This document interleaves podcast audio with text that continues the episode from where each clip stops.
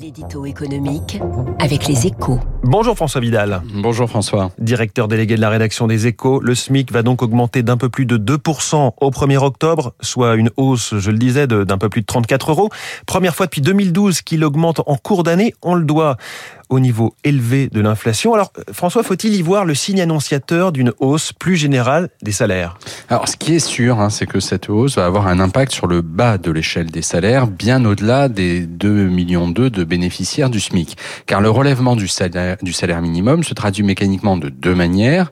Par une augmentation automatique des salaires qui y sont liés dans de nombreuses conventions sectorielles.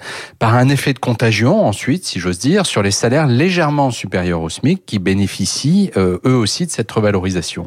Ce qui représentera au total une part non négligeable de la population active et donc une surcharge imprévue pour de nombreuses entreprises. Mais je ne pense pas qu'à elle seule, hein, qu'à lui seul, ce relèvement, même si c'est le plus important depuis 13 ans, suffira à enclencher une boucle prix-salaire, c'est-à-dire une spirale inflationniste. Mmh. Et cela étant, cette hausse va sans doute euh, faire entrer définitivement le sujet du pouvoir d'achat des salariés euh, les moins qualifiés dans la campagne présidentielle. Oui, d'ailleurs, dès hier, le, la, la, CFDT expliquait que cette revalorisation ne changeait pas la situation des travailleurs de deuxième ligne et plusieurs candidats promettent déjà des hausses du SMIC bien supérieures. À court terme, le, scénario d'un coup de pouce supplémentaire paraît cependant écarté. Hein. L'exécutif préfère traiter le sujet du pouvoir d'achat à la racine en augmentant le, chèque énergie, par exemple, pour compenser la flambée des, des, des prix de l'énergie. Mais ce qui est clair, c'est que l'émergence de ce débat va accroître la pression salariale qui pèse sur les entreprises.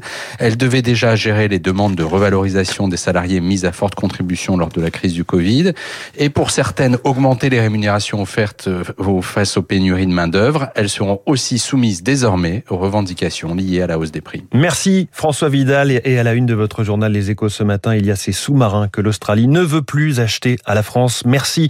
Et à demain François. Dans un instant, l'invité de l'économie, on va parler immobilier bien sûr avec le président de Foncia. Radio Classique, il est bientôt.